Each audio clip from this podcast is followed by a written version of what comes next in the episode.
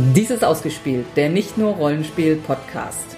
Heute Nachspiel 2018, Spiele für Freaks und Geeks.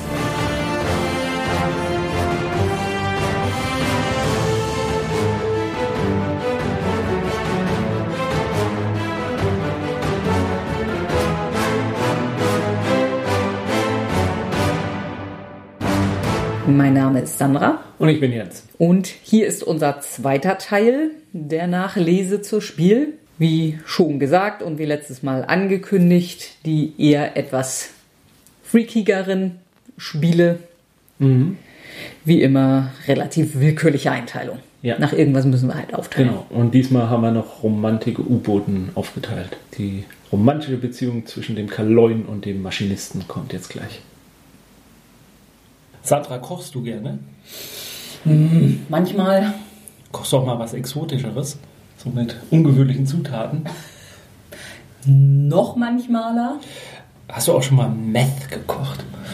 Hm, nee. Das ist lügst du. Wir haben Breaking Bad, das Brettspiel, gespielt und du warst ähm, Mikey. Mhm.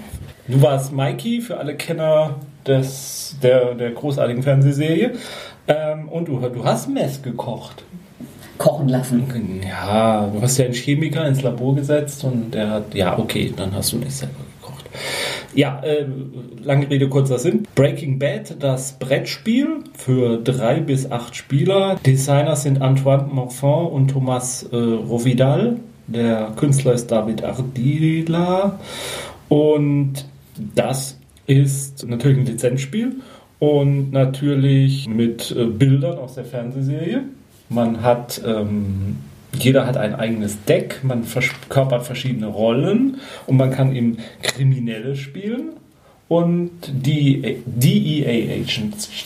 Also es ist im Prinzip eigentlich ein Teamspiel, wenn man genug Spieler hat.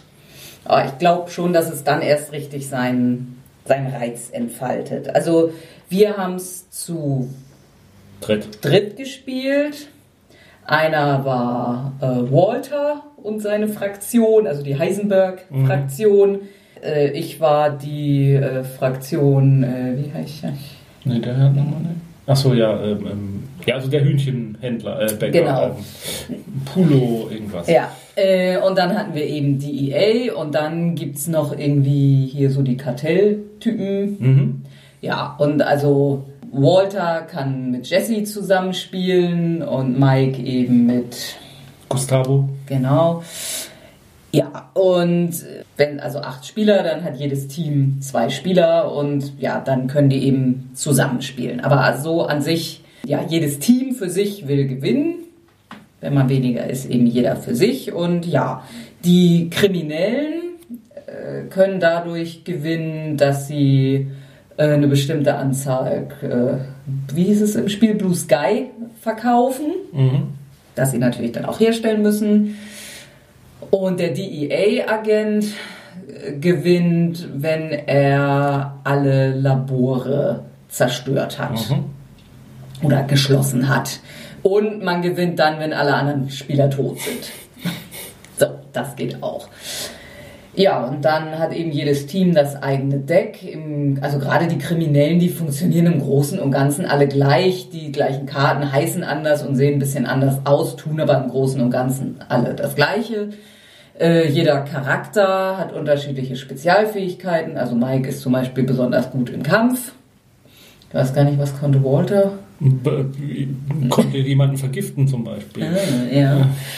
Und ja, äh, und der DEA-Agent kann halt meistens irgendwie reingrätschen, wenn die Kriminellen was Kriminelles tun. Mhm. Und kann, so, sie, kann sie beobachten, er kann Razzien machen und die Kriminellen können das verhindern, indem sie eine Better Call Saul-Karte ausspielen. Ja, das ist so die Megakarte im Spiel. Ja. ja, und man kann eben ja so, so ein äh, äh, Undercover-Ding, also eine Waschanlage oder ein Restaurant und damit ist man dann mehr oder weniger geschützt gegen das DEA. Der kann dann den meisten Kram nicht mehr machen, solange man diese Front hat. Ja. ja. Und es fällt schwer, mir davon dem Spiel zu erzählen, denn ja, das ist es halt. Man ist dran, man spielt eine Karte aus und dann ist der nächste dran, nachdem man die Karte abgehandelt hat, wenn sie überhaupt irgendwie. Ja, beziehungsweise man hat zwei Aktionen, das ist nicht nur Karte spielen. Ja, aber man. Es ist aber im Großen und Ganzen, ja. Du musst auch Karten ähm, ziehen, das ist, Ist auch eine Aktion, Aktion. Crystal Meth kochen, also Ja. irgendwie Karten benutzen, die draußen liegen. Ja. Und, ja. Also so große Synergieeffekte hatte ich so den Eindruck, entstehen da nicht in einem Nee. Zug, dass man da ähm, ja groß was machen kann und ähm, also in dieser Dreierkonstellation war es eigentlich stinklangweilig, das Spiel, um es mal ganz deutlich auszusprechen. Ähm, ich könnte mir durchaus vorstellen, in einer Gruppe mit acht Leuten in der richtigen Stimmung kann das mal durchaus lustig sein, wenn man acht Leute am Spieltisch hat, die auch Breaking Bad Fans sind. Da, ähm, und, und man johlt da ein bisschen dabei und, und äh, haut mal das ein oder andere Zitat aus der Serie raus und äh, erfreut sich dran, dass man da Bündnisse schließen kann, die Kriminellen untereinander. Aber insgesamt ist mir der Spielablauf einfach viel zu langweilig. Also viel zu wenig Abwechslung, viel zu wenig, wie soll ich sagen, ähm, ähm, Auswahlmöglichkeiten, was man jetzt tun kann, dass man jetzt eine bestimmte Strategie fährt. Äh, eigentlich ist so ein Spiel, wo der gewinnt, der die ganze Zeit in Ruhe gelassen wurde und nicht so viel auffällt. Könnte ich mir vorstellen. Obwohl ich habe gewonnen und mir wurden nacheinander alle meine Labore kaputt gemacht. Und ich habe es trotzdem noch geschafft, genug Zeug zu verkaufen. Ja, du da nicht mal geschummelt hast. Nur. Mhm. Wir haben uns auch als Geschöpfe der Nacht betätigt, denn wir haben Vampire the Masquerade Heritage gespielt. Das ist ein Spiel vom Verlag Nice Game Publishing für zwei bis vier Spieler. Und der Designer ist ein Babis Giannios und der Künstler ist Lukas Siegmund. Und wie der Titel schon sagt, äh, ist es ein Lizenzprodukt zu Vampire the Masquerade, dem äh, bekannten Rollenspiel, was ja jetzt gerade in der fünften Edition auch neu erschienen ist. Und es ist ein Legacy-Spiel und es ist ein Spiel, was noch gar nicht erschienen ist, denn erst nächstes Jahr soll der Kickstarter für dieses Spiel erscheinen. Wir hatten die Möglichkeit, eine rudimentäre ja, Prototypen zu spielen des Spiels. In dem Spiel verkörpert man unterschiedliche Clans. Wir haben es zu viert gespielt, jeder hatte seinen Clan und es gibt eine Europakarte. Wir haben ein Szenario gespielt, das im Mittelalter war, angesiedelt und es ging darum, den Einfluss der unterschiedlichen Fraktionen von Prinzen, also der westlichen Prinzen und der nördlichen und der östlichen und die aus Italien in Europa und das macht man, indem man halt Vampire ausspielt, beziehungsweise es, es wurde immer Vampire genannt, aber im Nachhinein haben wir es, man, man spielt halt Personen aus. Man hat einen Vampir. Genau. Und dann baut man sich erstmal Verbündete. Und äh, die spielt man aus und je nachdem, was für eine Farbcode die haben, passieren unterschiedliche Dinge. Dann rückt man auf einem konservativ oder revolutionären Deck äh, irgendwie weiter und ähm, die Gesinnung des Clans steigt oder fällt und eben man kann äh, Klötzchen auf diese Europakarte hin und her schieben. Und das macht man dann so lange, bis. Ja, was hat eigentlich das Spielende eingeleitet? So- das war eine feste Rundenanzahl. Ah, ja, genau. Also die, die Runden. Und dann guckt man, welche Farbe ist sozusagen jetzt die dominante. Das wird dann im fertigen Spiel notiert. Und darauf aufbauend werden dann weitere Partien, denn das Ganze ist halt ein Legacy-Spiel und äh, soll halt dazu dienen, dass man über den Zeitraum von 700, 800 Jahren die Geschichte der Welt und der Vampirgesellschaft eben prägt, weil am Ende jeder Runde kann man sich dann seinen Lieblings Also am Ende jedes Spiel, ja, jeder Spielrunde. ja, kann man sich seinen Liebling aussuchen und den kann man dann zu einem richtigen ausgewachsenen Vampir machen, dem kann man dann Namen geben und äh, Spezialfähigkeiten. und, und dann steht er halt in weiteren Spielen zur Verfügung als äh, weiterer Akteur auf der dunklen Bühne der äh, Vampire.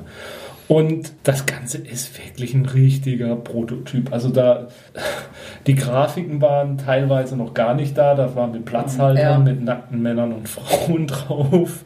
Ähm, dieses Klötzchen verschieben auf diesem Spielbrett war total abstrakt, mhm. ohne dass man jetzt wusste, was das denn jetzt eigentlich im Nachhinein bewirkt oder was man da im Spiel damit bewirken würde. Ja, noch schlimmer war diese, diese Rot-Grün-Leiste konservativ. Äh, oder nicht. Das hat man halt gemacht, je nachdem, was, was die Karten so hatten, die man ausspielte. Aber warum man das, da hat man da ja überhaupt nicht mehr drauf geachtet, was man da legt. Also weil einfach, klar, in einem Legacy-Spiel wird es dann irgendeine Rolle haben, aber jetzt war das irgendwie, ja. Ja. Man also, weiß es einfach noch nicht. Also wir hingen damit ein bisschen arg im luftleeren Raum. Mhm. Das soll jetzt gar nicht heißen, dass wir das Spiel Spiel an sich jetzt kritisieren wollen, weil man kann überhaupt noch nichts sagen. Also mhm. da, es ist jetzt da, äh, so, so Grundmechaniken scheinen zu existieren. Wie die miteinander verzahnt sind, was die in einem großen Spiel bewirken, keine Ahnung. Ich für meinen Teil habe mir gesagt, ich werde den Kickstarter jetzt einfach mal weiterverfolgen aber auch nur, weil mich die Lizenz Vampire the Masquerade interessiert. Wenn das jetzt nicht diese Lizenz dahinter wäre, dann hätte ich von diesem Spiel oder von dieser Art, das da zu präsentieren, auch absolut keinen Eindruck gehabt, dass ich gedacht oh, das müsste ich jetzt unbedingt weiterverfolgen, was da jetzt noch alles kommen könnte und äh, man ahnt schon die Genialität des Spielprinzips oder so. Nee, überhaupt nicht. Mhm. Da muss das kann jetzt noch in jede Richtung ja. gehen. Das kann super gut werden, kann aber auch ja. mehr bleiben. Ja. Wobei, so in der Tendenz muss ich schon fragen, muss oder wird, frage ich mich schon, ob es dann schlau ist, mit in dem Stadium mhm. und um das Spiel auf diese Art und Weise schon präsentieren, weil ja. es macht jetzt erstmal noch keinen großartigen Eindruck.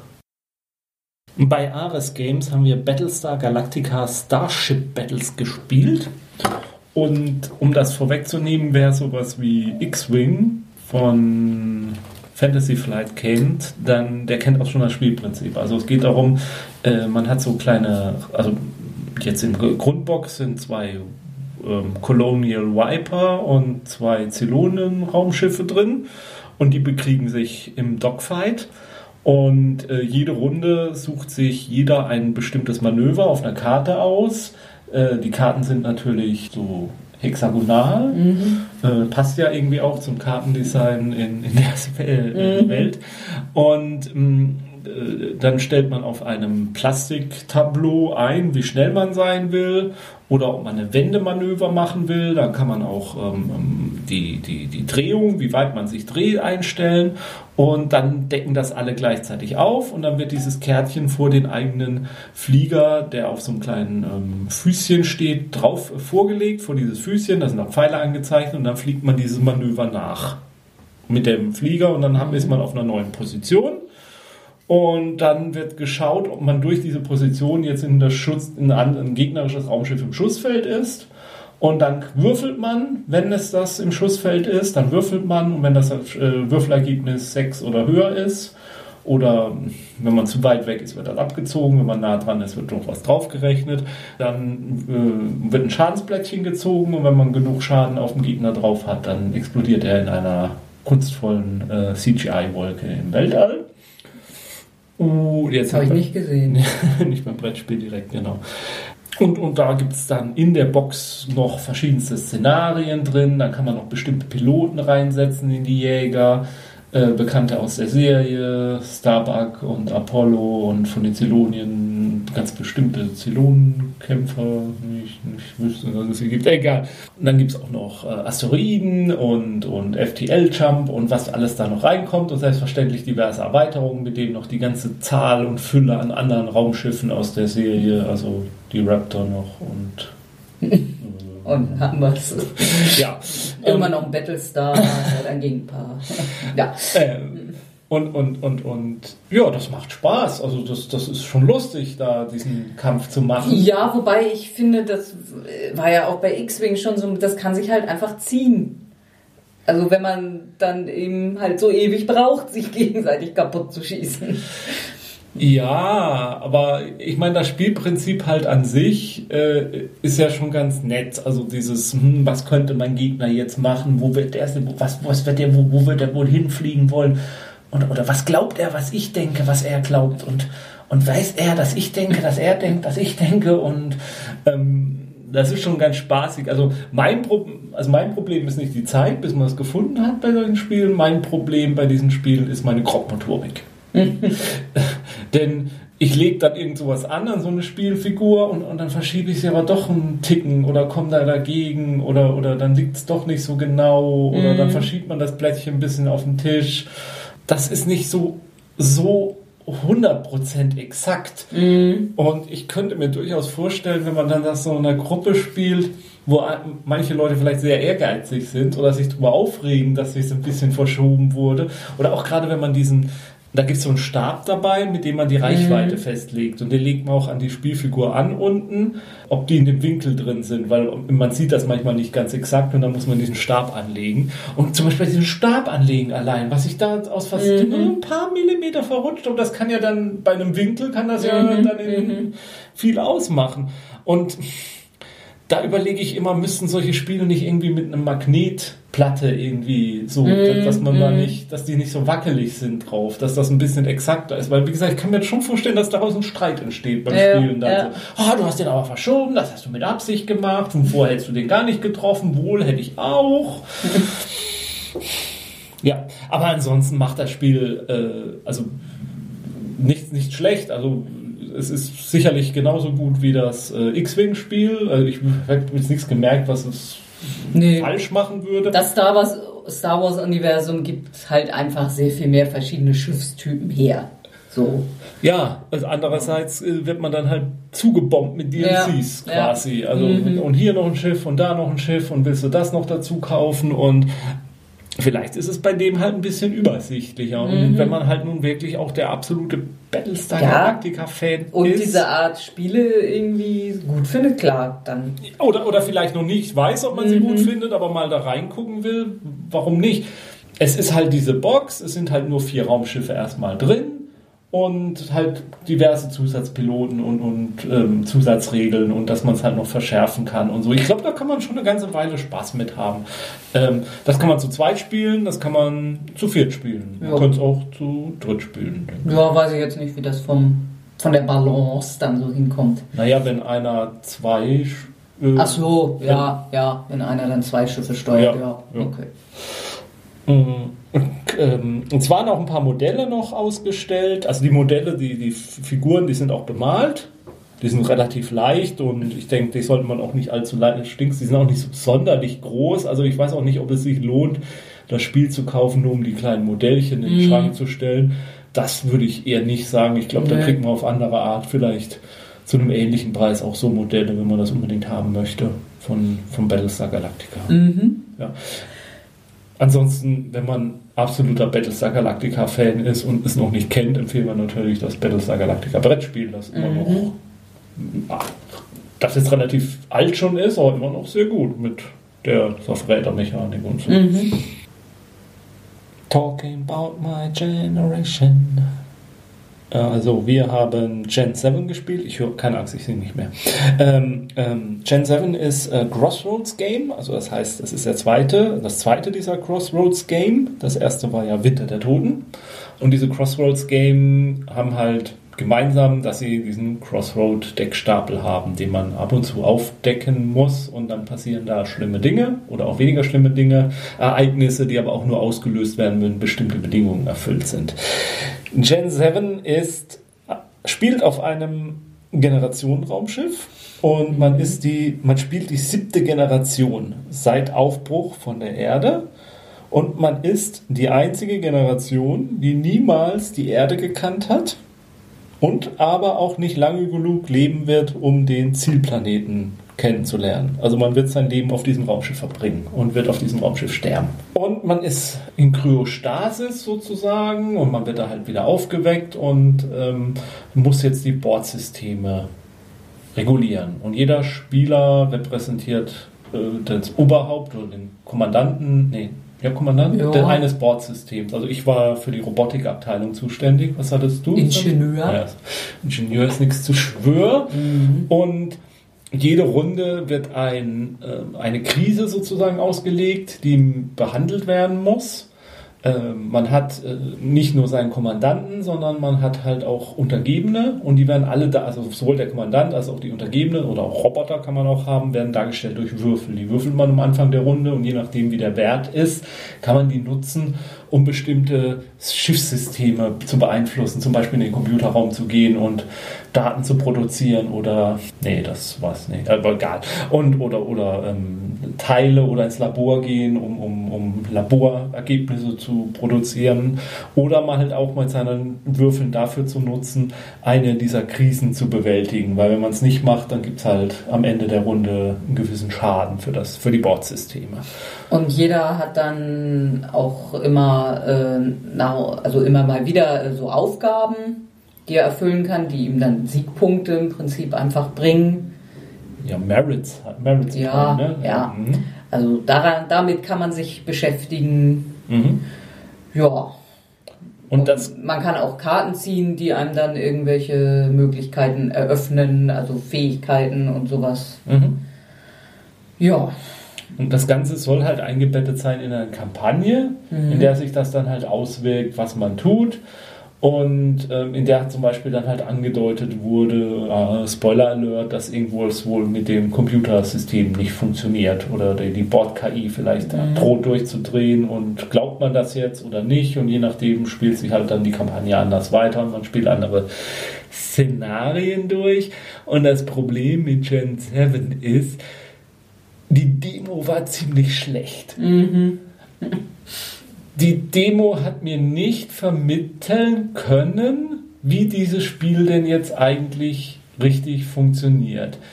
Wir haben Mechaniken abgearbeitet, einzelne Mechaniken und haben diese einzelnen Mechaniken kennengelernt. Aber was diese Mechaniken im Großen und Ganzen machen, ich. Wie, also wir haben nicht rausbekommen, wie endet eine Partie? Mhm. Was muss ich tun, um eine Partie dann letzten Endes zu gewinnen? Also Ja. gut, ein bisschen, dass man halt diese Punkte kriegt, aber ja, was löst das Spielende aus? Und äh, das blieb irgendwie offen, selbst auf Nachfrage. Ja, also der. Ich will nicht sagen, dass der Erklärer nicht bemüht war, aber er hätte vielleicht weniger Zeit darauf verwenden sollen, sich ständig dafür zu entschuldigen, dass er irgendwas vergessen hat oder irgendwas jetzt nochmal erklärt und, und mehr in das Spiel einzusteigen. Also Ziel einer Demo auf so einer Spielemesse sollte sein, dass man am Ende der Demo ein Gefühl für das Spiel hat. Man ein Gefühl dafür hat, was ist das für ein Spiel, was wird das für Emotionen bei mir auslösen, wenn ich das spiele? Und ja, was will das Spiel erreichen, was will es mir erzählen, was, was soll das Erlebnis sein.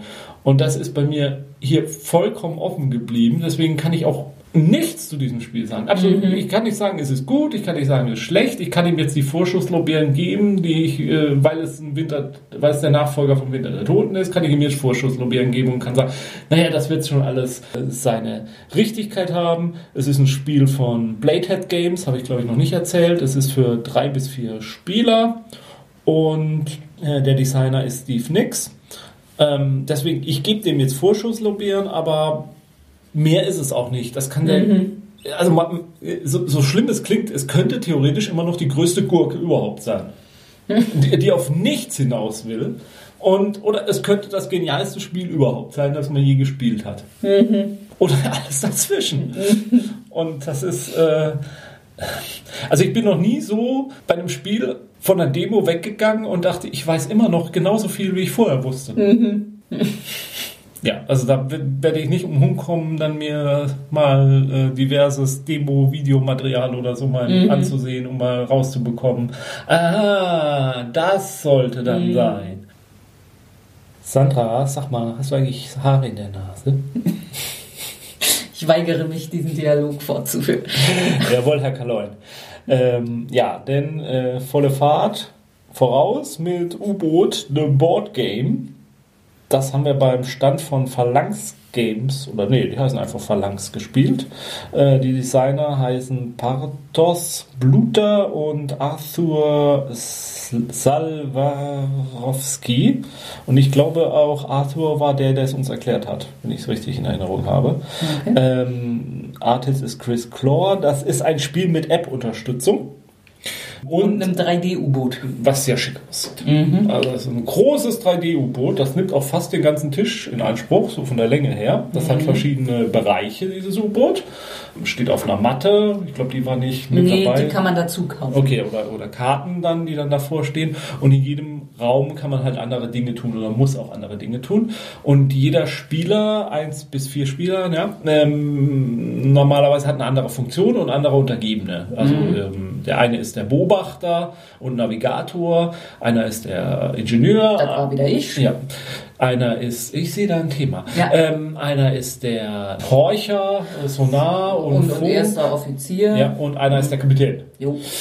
Und der hat aber auch direkt irgendwelche Leute noch unter sich. Mhm. Und äh, der Kapitän gibt Anweisungen und man hat halt nur pro Runde eine bestimmte Anzahl von Anweisungen und dann geht man auf Feindfahrt. Und dann macht man eine Mission und der Navigator muss dann tatsächlich mit so einem Sextanten, das ist so ein Teil mit äh, drei Drehrädern, das man tatsächlich in der Hand hat, wo man dann einen Kurs einstellt. Und wenn man geortet hat, muss man auch den Kurs des Feindschiffes einstellen und dann auch das, das Bearing, also wie das Feindschiff zu uns steht, muss man einstellen. Und die App-Unterstützung kommt halt dahingehend, dass das Ganze in Realzeit abläuft. Also man fährt halt los und dann kommen Meldungen. Und Zeit vergeht, genau. Ja, und irgendwann passiert was. Dann kommen Meldungen rein und dann ist ein Kontakt oder ein Flugzeug greift dann an. Dann muss man schnell Alarmtauchen machen, muss runterfahren. Dann kann man das Periskop ausfahren. Das kostet alles Aktionspunkte. Das laugt die Mannschaft aus. Nach sechs Stunden ist ein Wachwechsel. Mhm. Dann äh, kann man wieder können, kann die erste Mannschaft sich ein bisschen erholen. Ja. Und auch der Kommandant hat halt dann wieder mehr Befehlsgewalt, kann dann wieder mehr Befehle geben. Wenn, er, wenn die Mannschaft zu lange arbeitet, dann geht's ins, äh, dann sinkt die Moral, das kann Auswirkungen, dann werden Karten gezogen, dann verletzen sich Leute ähm, oder sind ausgelaugt. Der Kapitän kann dann mal, was kommt da bei uns, Schokolade mhm. austeilen, um die Moral wieder zu verstärken. Es gibt dann Kochsport. Ich bin sehr enttäuscht, dass das nicht äh, in real passiert ist. Das ist richtig. Oh ja, da habe ich gar nicht drüber nachgedacht. Mhm. Äh, der Koch hat äh, Zutaten und hat dann eine Liste von ähm, Rezepten. Er, er zieht tatsächlich Zutaten aus einem Beutel und dann gibt es eine Rezeptliste, was er damit machen kann. Und, und, wichtig, nie die Zitrone vergessen. Ja, wegen Skorbut. Mhm. Scurvy, ne? Skorbut ja. ja, und äh, ich, ne, ich war der Koch dann mit, ich habe eine leckere Kasserolle gemacht. Mhm. Mhm. Ich, ich kenne einen aus unserem Bekanntenkreis, der das wahrscheinlich unbedingt spielen wollen wird, den, den äh, den Koch, nur der Tim. Ach so, ja. ähm, und ähm, ja, und, und, und diese App läuft halt immer mit und auch auf dieser App, wir haben dann irgendwann ein, ein, ein, ein Handelsschiff entdeckt, mhm. nachdem man dieses verdammte Flugzeug abgeschüttelt hatte, mhm. was uns bombardiert hatte. Weshalb mein Gott, war meine Crew erschöpft vom vielen Auftauchen ja. und wieder untertauchen. Meine Beobachter waren total ausgeruht. Mhm. Und, und wären das eine Mal eigentlich untergegangen. Ja.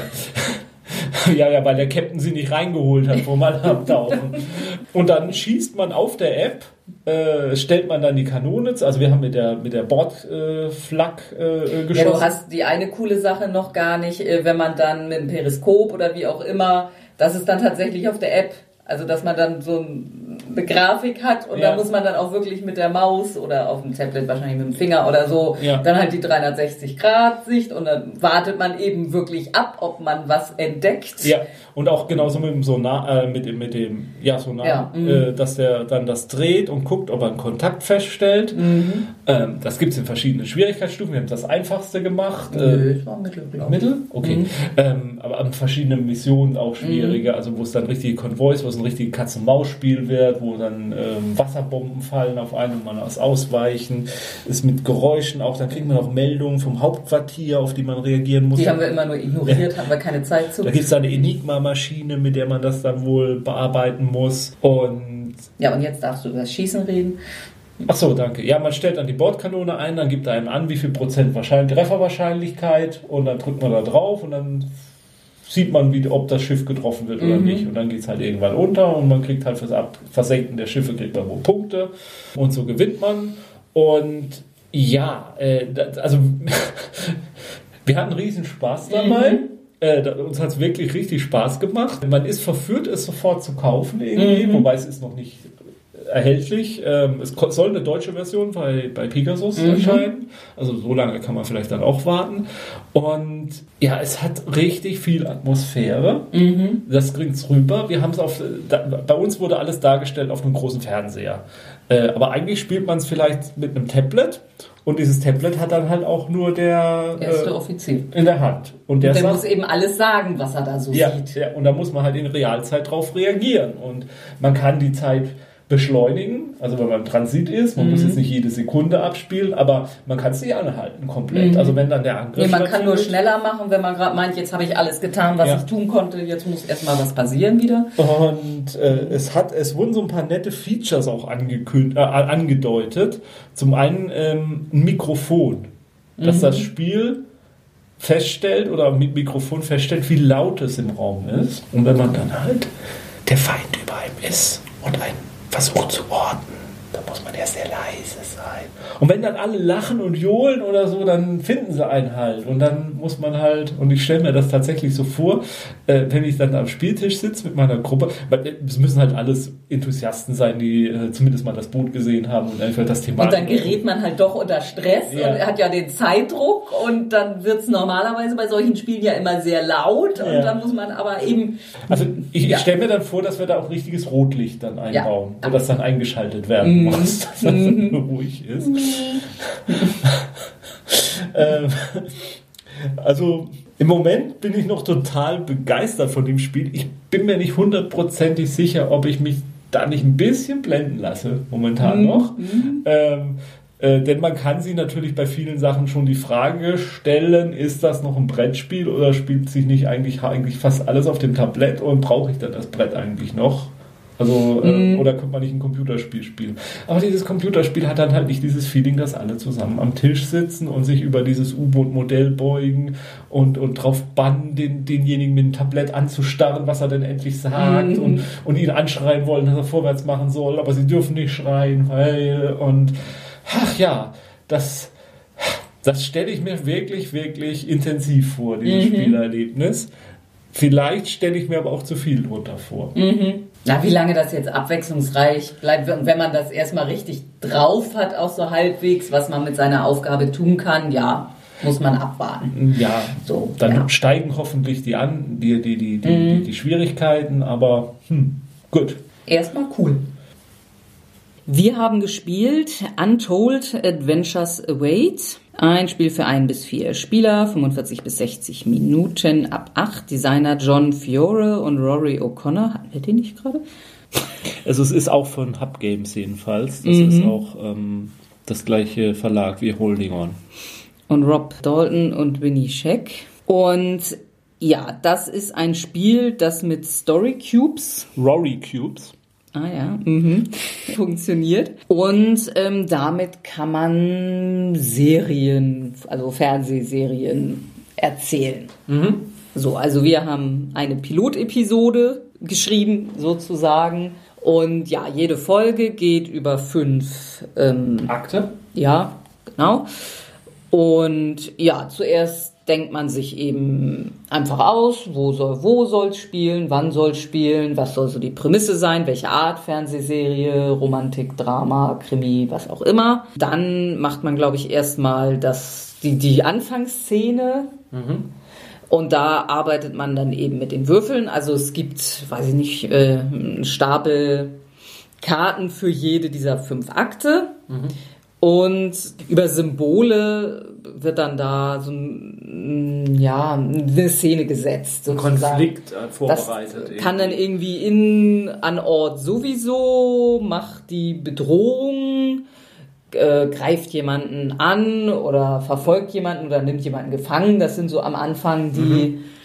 die groben Möglichkeiten oder beschuldigt, war es in unserem Fall. Und in die ersten beiden Felder, Ort und Bedrohung, legt man einen Story Cube rein. Also die würfelt man dann einmal und dann interpretiert man das halt irgendwie.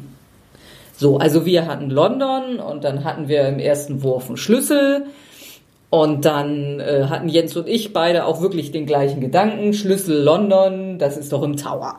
Mhm. So, und dann hatten wir eine Bedrohung im Tower, das haben wir uns halt so ein bisschen zusammengesponnen. Und dann gibt's in jedem Akt die Möglichkeit, das wird mit Plättchen repräsentiert, eine bestimmte Anzahl Fragen zu stellen, die dann die Gruppe selber beantwortet. Mhm oder Aktionen zu machen. Also nachdem man das aufgebaut hat, macht sich jeder einen eigenen Charakter. Und mit diesen Charakteren kann man dann eben Aktionen machen. Mhm. Und dann gibt's zwei Kartenstapel. Der eine, der sagt, äh, ob es geklappt hat oder nicht, was man versucht hat. Ja. Und es gibt die Option, hat geklappt, hat geklappt, aber es ist was Blödes passiert, hat geklappt und was anderes Tolles ist auch noch passiert.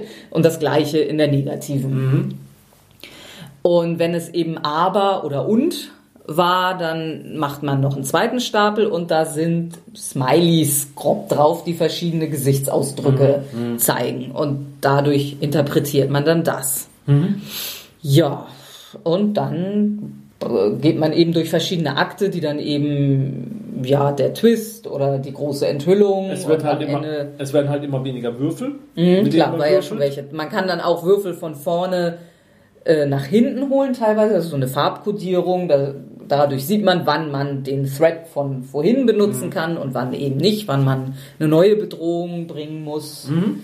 Ja, und dann geht's zum Finale und dann geht diese Episode irgendwie aus, was eben auch durch diese roten Ja- und Nein-Karten da ja. äh, ein bisschen bestimmt wird. Und dann schreibt man das auf, mhm. schreibt man so auf, so was haben wir jetzt für Leute, was haben wir für Sachen, die weitergehen können. Ja, und dann kann man da theoretisch eine ganze Serie, Staffel, wie auch immer, sich daraus ja. weiterspinnen. Ja. Das erinnerte mich ziemlich stark an das Rollenspiel Primetime Adventure, wo man ja auch so eine Fernsehserie macht. Und ich fühlte mich von diesem Regelkorsett äh, erzählerisch etwas eingeschnürt. Mhm ich hätte dieses, äh, dieser Einschnürung, glaube ich, nicht bedurft. Ja, also das ist eben auch mein Eindruck. Also da haben wir einfach, also wir als erfahrene Spieler ja, und Rollenspieler. Wir lassen es raushängen, ja. Ja, äh, haben wir einfach bessere Sachen. Mhm. Also eben Primetime Adventures oder äh, gut, Microscope ist jetzt nicht explizit für so serienartig, mhm. aber damit kann man halt auch einfach Geschichten erspinnen im Grunde genommen auch Fiasko. Ja, ja. Mhm. Wo man eben sehr viel mehr erzählerische Freiheit hat. Ja, ja. Also für jemanden, der sowas noch nicht so gewohnt ist und vielleicht mit sowas anfängt, mag das nicht schlecht sein, der, mhm. der vielleicht ein, starres Korsett braucht, um mhm. erstmal mit Kreativität so anzufangen. Ja.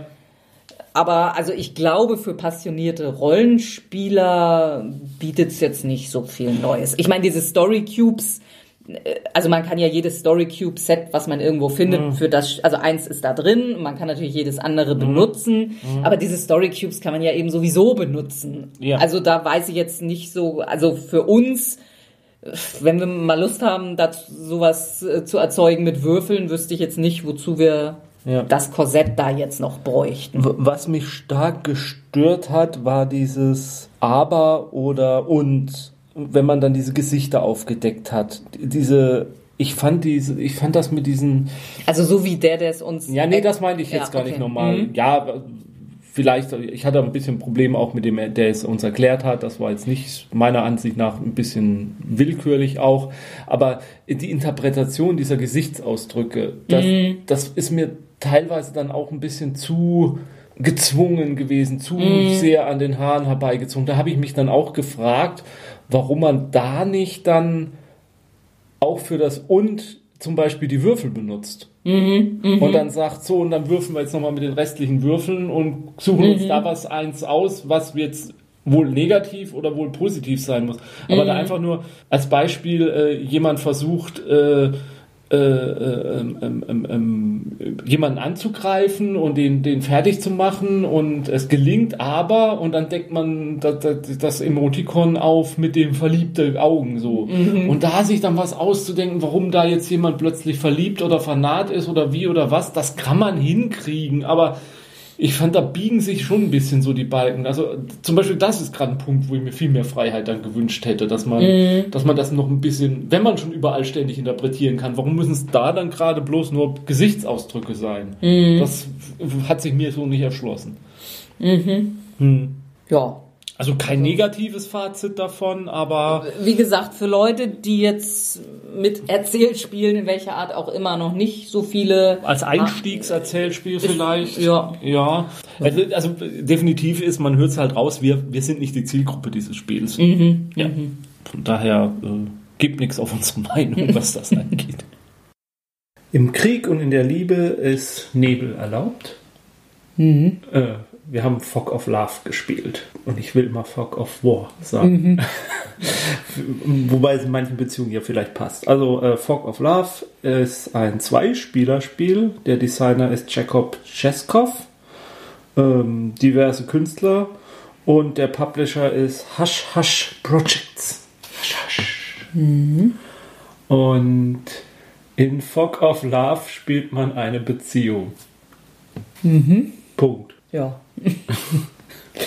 Und das Ziel ist, diese Beziehung zu einem vorläufigen Ende zu führen. Nee, eigentlich nicht. Also jeder der beiden Spieler verkörpert schon einen der beiden Teilnehmer an dieser Beziehung.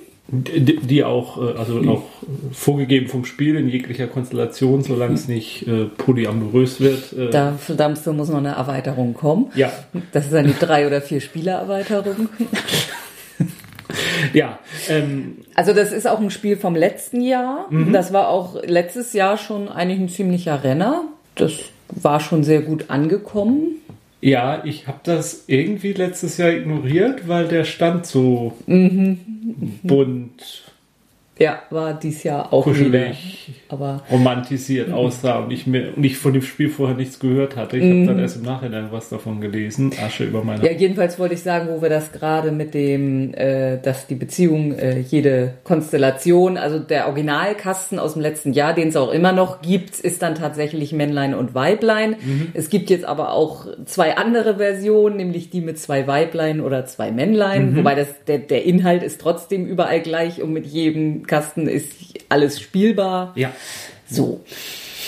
Ja, spielt man das? ja, also jeder verkörpert eben einen der Teilnehmer, wie gesagt, ähm, und jeder hat drei Traits, also so Charaktereigenschaften, die er auch vor dem anderen geheim halten muss. Und offen liegen hat jeder dann so drei Merkmale, die auch, die man sich äh, über Kreuz gibt. Also das ist das, was mir als erstes an dir aufgefallen ist. Ja. Und dann hat jeder noch einen Beruf. So. Ja. Und diese Traits, die man hat, die sagen einem, also auf dem Spielbrett sind, ich glaube, sechs so Eigenschaften. ja Charakter, also Wesensmerkmale. grob, ja abgedruckt. Also zum Beispiel ist man introvertiert oder extrovertiert. Ist jetzt so das Einfachste, was mir einfällt. Oder ist man chaotisch oder sehr ordentlich und, und fleißig so. Ja, und jede Charaktereigen, also jedes Merkmal, das man stehen hat, bezieht sich auf eine dieser sechs Eigenschaften und auch auf eine der Ausprägungen. Also es, wie bei extrovertiert, introvertiert, da kann man das schön erklären. Also je nachdem, wie der Pfeil auf den Karten abgebildet ist, äh, ja, muss man da in eine Richtung gehen. Also man versucht dann, also es gibt dann Szenen, man spielt Szenen der Beziehung. Also das ist das, was das eigentliche Spiel, Ja, dass jeder ja. abwechselnd eine Szenenkarte spielt. Und diese Szenenkarten können unterschiedliche Sachen beinhalten, aber das einfachste ist jetzt Beispielszene, die wir hatten, man geht zusammen eine, also jemand kauft eine Hose und dann äh, muss der Partner jetzt aus drei Antwortmöglichkeiten wählen, was er wohl sagen würde. Äh, nämlich, äh, ja, die Hose steht ihr total oder nee, also die passt gar nicht zu dir oder hm, die Hose ist schon toll, aber bist du sicher, dass das wirklich dein Typ ist? Du könntest ja auch nochmal das und das ausprobieren. Und je nachdem, was der Partner dann für eine Antwort wählt, hat das Auswirkungen auf die Beziehung, denn es gibt halt eine Jeder hat seine Zufriedenheit Ja, genau. mit dieser Beziehung. Und das kann eben bei bestimmten Sachen bei einem hochgehen und bei einem runtergehen. Und man versucht natürlich, dass es bei beiden hochgeht.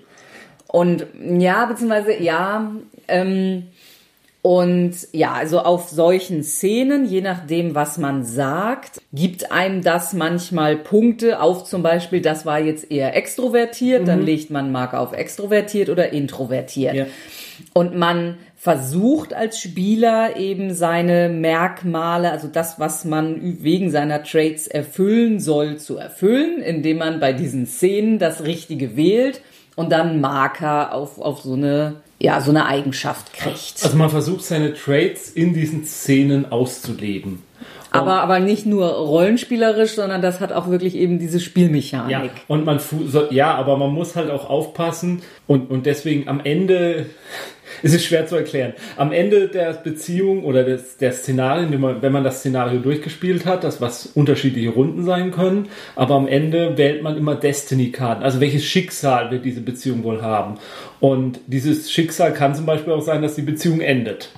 Oh, das, das, Schicksal kann aber auch sein, dass sie für immer zusammen sind oder dass sie sich irgendwann mal klar werden, was sie werden wollen oder dass der eine den anderen dominiert.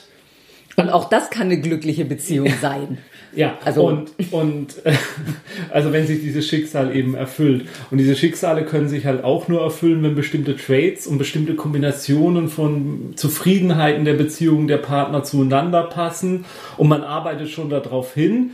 Und äh, wenn man seine Traits erfüllt hat, dann steigt auch die Zufriedenheit mit der Be Beziehung am Ende. Aber man kann halt auch seine Traits nicht komplett nur ausleben, weil man dadurch vielleicht die an sich die Beziehung andere Werte sabotiert. Und da ist es vielleicht sogar halt wie im richtigen Leben. Man hat halt so seine Interessen, aber ähm, um, der um die Beziehung voranzubringen, muss man manchmal vielleicht auch mal zurückstrecken. Also das finde ich tatsächlich auch, dass es das irgendwie richtig abbildet, so ein bisschen. Das ist halt ein Geben und Nehmen und mal muss man zurückstecken und mal muss man aber auch drauf beharren, äh, dass man nicht verloren geht, sag ich mal, wie das halt so in einer Beziehung ist. Aber wir haben eine komplette Partie gespielt mhm. und es ist schon sehr, also da, da entstehen schon Charaktere und Szenen mhm. und es soll mhm. ja eine, ich glaube, wir haben das noch gar nicht gesagt, also es ist ein Spiel von Romantic Comedy, mhm. zumindest in der Grundversion. Mhm. Und da, da wird man halt, wir haben halt so eine Szenenkarte gehabt in unserer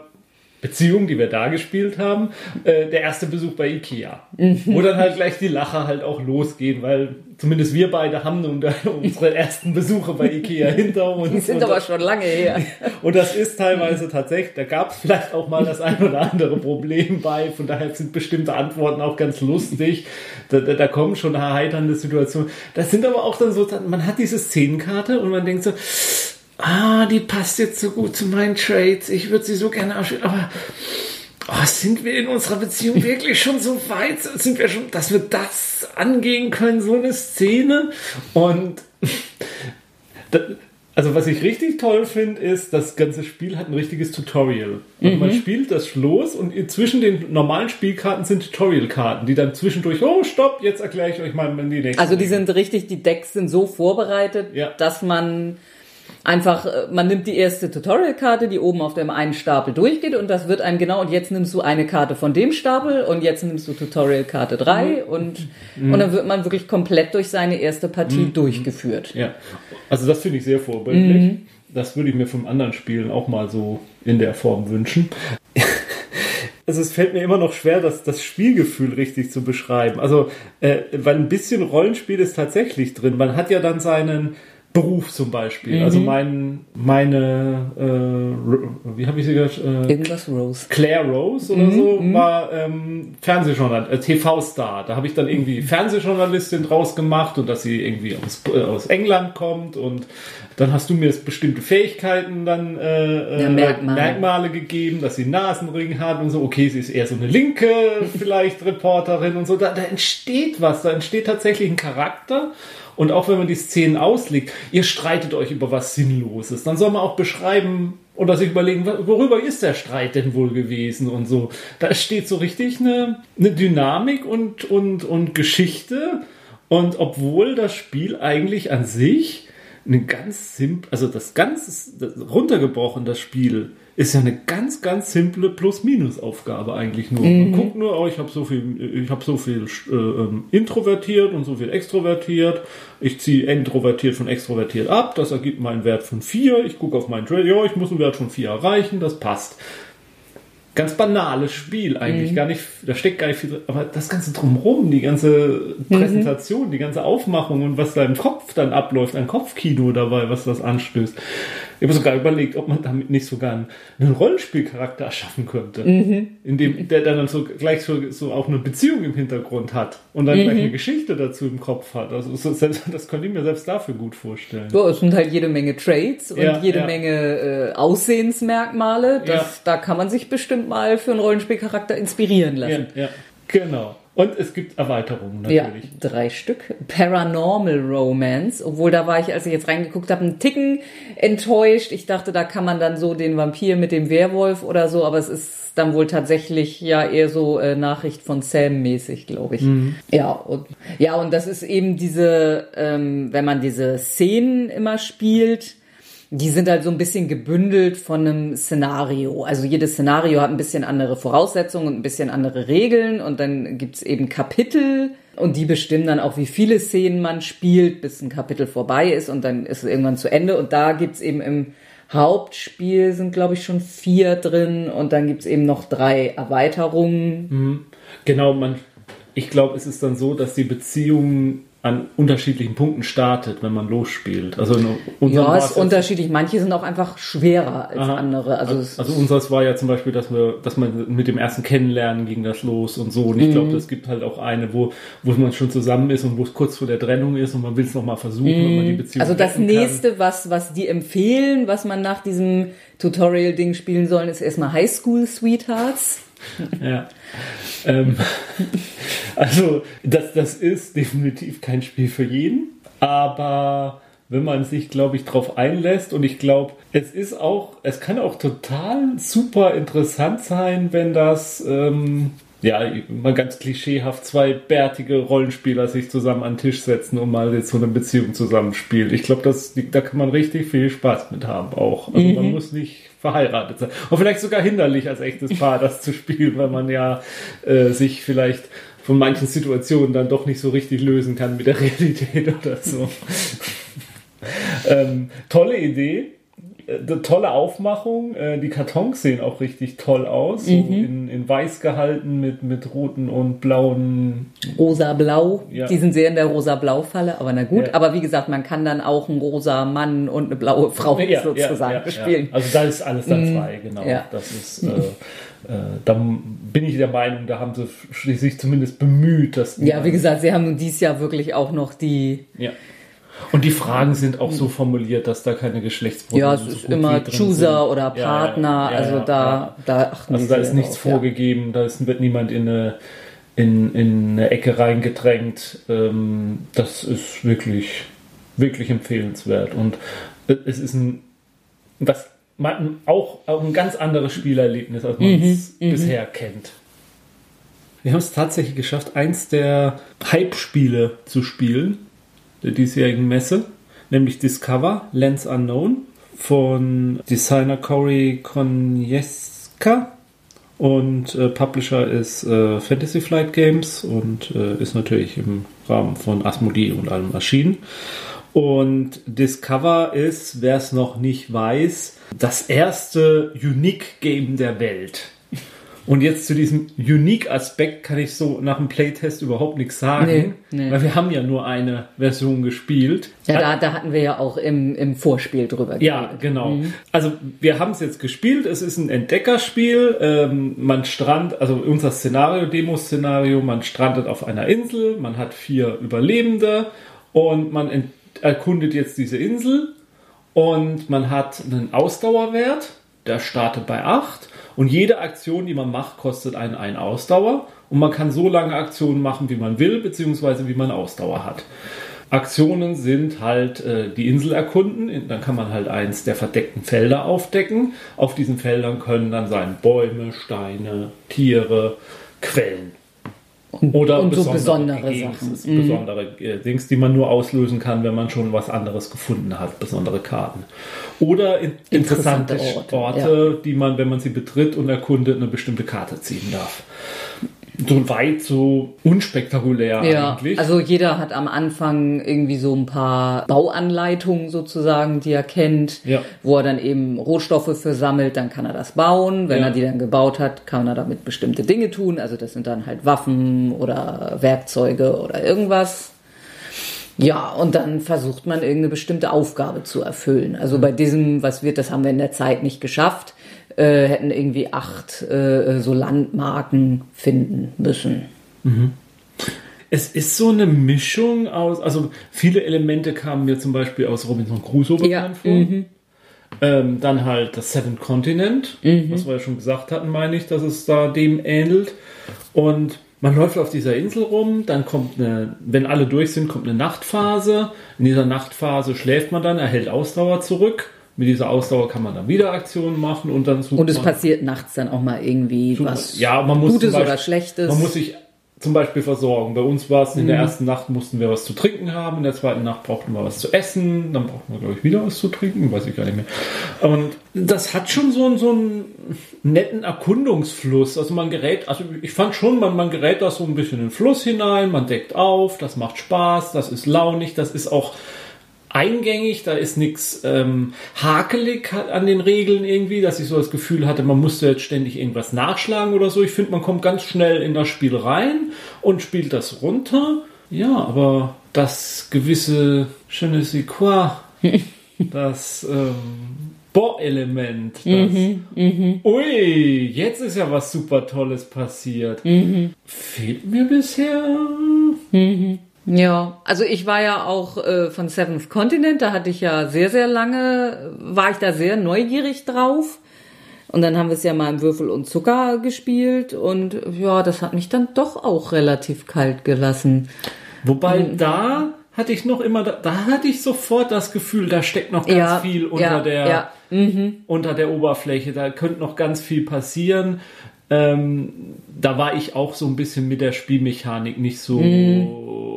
Das, das, das fand ich nicht so eingängig. Bei Discover finde ich es total eingängig. Da habe ich aber das Gefühl, da ist nicht viel unter der Oberfläche zu finden, Ja, außer ja. dass ich jetzt wieder einen Gegenstand finde. Also wir haben es tatsächlich geschafft, dass wir zumindest ganz zum Schluss einen dieser besonderen Orte erkunden konnten, aber da war dann auch ein Da lag dann eine Gegenstand. Moskee. Ja, okay. Da war auch nur Eine Sache rum. ein Gegenstand und den haben wir dann wieder mitgenommen und das war auch nicht so. Das Aufregendste, was wir in dem Ding erlebt haben, war, dass wir auf der Insel eine Falle gefunden haben, die wohl darauf hindeutet, dass da Menschen sind. Ja, Das war so mit das Aufregendste. Und ja, also mir, mir fehlt noch was. Also das, das ist, wenn es ein Spiel des Erkundens ist, vielleicht muss man auch das Spiel selbst erkunden und muss es erst länger spielen, um zu erkennen, was es kann. Ja, aber bisher ist es. ja, also dafür, dass das so ein Hype-Spiel war und Ja. dass er auch schwer einen Tisch zu kriegen war, war es irgendwie so. Ja. Nee. Meh, ah, Ich, wür- also ich persönlich sag nicht meh, ich sag nur ganz gut. Ja, Aber nicht. Also- aber ja, und es kostet, also zumindest auf der Messe hat es 55 Euro gekostet.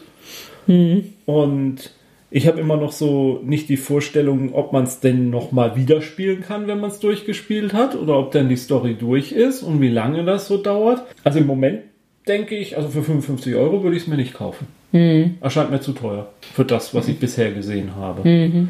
Muss man mal abwarten, wie sich das jetzt so entwickelt. Und schade halt, wir jetzt gar nicht zu dem Gimmick, äh, dass es eben dieses Unique Game ist und angeblich jede Box anders ist. das hat er auch überhaupt nicht erwähnt. ne? Das hatte ich jetzt schon wieder vergessen. Äh, ja, stimmt, das ist in der Spielerklärung gar nicht erwähnt worden. Der eigentliche Verkaufshype, äh, Hype, äh, der vorangestellt wurde, der wurde in der Erklärung gar nicht erwähnt. Wahrscheinlich wissen sie es aber selber auch noch nicht, was das bedeutet. Ja, ja. Also die Spielerklärer meine ich jetzt. Ja, bin ich äh, bin ich mal gespannt, ähm, wie das weitergeht mit diesem Spiel und wie die Kritiken dann so in einem halben Jahr aussehen werden und wo das Spiel dann da dann ist. Also für mich ist das noch jetzt so eine Banane irgendwie. Die kann jetzt noch ein bisschen reifen. Die ist noch, die ist mir noch zu grün. Ja, damit sind wir dann auch mit der zweiten Hälfte der Spiele durch. Wäre dann jetzt Zeit für ein kleines Fazit noch zur Messe. Ja, ganz klein. Also ähm, die, die, die, die Meldungen sind reingekommen. Es waren halt 1150 Aussteller. Im Vorjahr waren es 1100 aus 50 Ländern. Es war nochmal ein Zuwachs von 11 Prozent auf 80.000 Quadratmeter Messefläche. Äh, auch das wieder ein Rekord. Und die Zuschauerzahlen sind dieses Jahr mit 190.000 angegeben Und worden. wie viel waren es letztes Mal? Vorjahr 182.000. Na, Also vielleicht knackt man irgendwann die 200.000 Grenze. Mhm. Es wächst jetzt aber dann doch überschaubar. Ja, also, also äh, naja, 182.000, jetzt 190.000, nächstes Jahr 100, wieder 8.000. Mhm. Dann haben wir in zwei Jahren dann die 200.000 Grenze. Und dann irgendwann muss man sich mal in Essen dann was einfallen lassen, wie man mit den ganzen Leuten noch mhm wie wir da auch hotelmäßig umgehen. Obwohl ja. ich, ich meine gelesen zu haben, es sollen neue Hotels gebaut werden. Wie also, lange dauert das? Bis so ein Hotel steht? ja, ich meine sogar, die sind schon im Bau. Ah, also, okay. Mhm. keine Ahnung. Äh, die nächste Messe, das ist ja das Allerwichtigste zum Schluss vielleicht. Die Spiel 19 findet vom 24.10. bis 27.10.2019 statt. Wir gehen gleich mal Hotel buchen. Ja, jetzt sofort nach dieser hm. Und ja, und wir wünschen bis dahin äh, allen Ausstellern, dass äh, ihre Geschäfte weiter gut laufen und dass es nächstes Jahr alle wieder dabei sind. Mhm. Und äh, wir wünschen uns, dass alle, die wir getroffen haben, nächstes Jahr wieder dabei sind und die, die wir nicht getroffen haben, auch. Und ja. Und zum Schluss stelle ich Sandra jetzt noch eine Frage. Mhm. Was war das beste Spiel für dich auf der Messe? Also die wir gespielt haben. Ja, das ist schon, schon klar. Ja, ist jetzt natürlich äh, den, den langfristigen, also wie, wie gut sie sich dann. Nee, nee, jetzt heute, vom, zum heutigen Tag geht's ja. ja. Dein Eindruck jetzt, der kann sich später ändern. Ja, also am meisten Spaß hatte ich wahrscheinlich tatsächlich bei Chronicles of Crime. Dem schließe ich mich an mm. und damit steigern unsere Beziehungspunkte, glaube ich. Mm. Nee, das war bei Fog of Love. Ja. ja, aber muss ich, also Fog of Love ist mir sehr positiv. Ja. Ähm, das U-Boot ja. hat mich beeindruckt. Mhm. Ja, schließe ich mich allem an. Äh, ich glaube, was unsere Enttäuschung war, müssen wir gar nicht nochmal betonen, oder? Hm? Ich glaube, das kam, ich hoffe, das sind wir nicht zu sehr übers Ziel geschossen. ähm, da reden wir jetzt gar nicht nochmal drüber. Ja, und weil wir da jetzt nicht mehr weiterreden, hätte ich jetzt auch nichts mehr zu sagen. Nö, man muss, man muss auch mal gut sein lassen können. Alles hat ein Ende, nur die Nachspielsendungen haben zwei. Mhm. Und das ist das zweite. Ja. Bis zum nächsten Mal. Spielt schön weiter. Tschüss.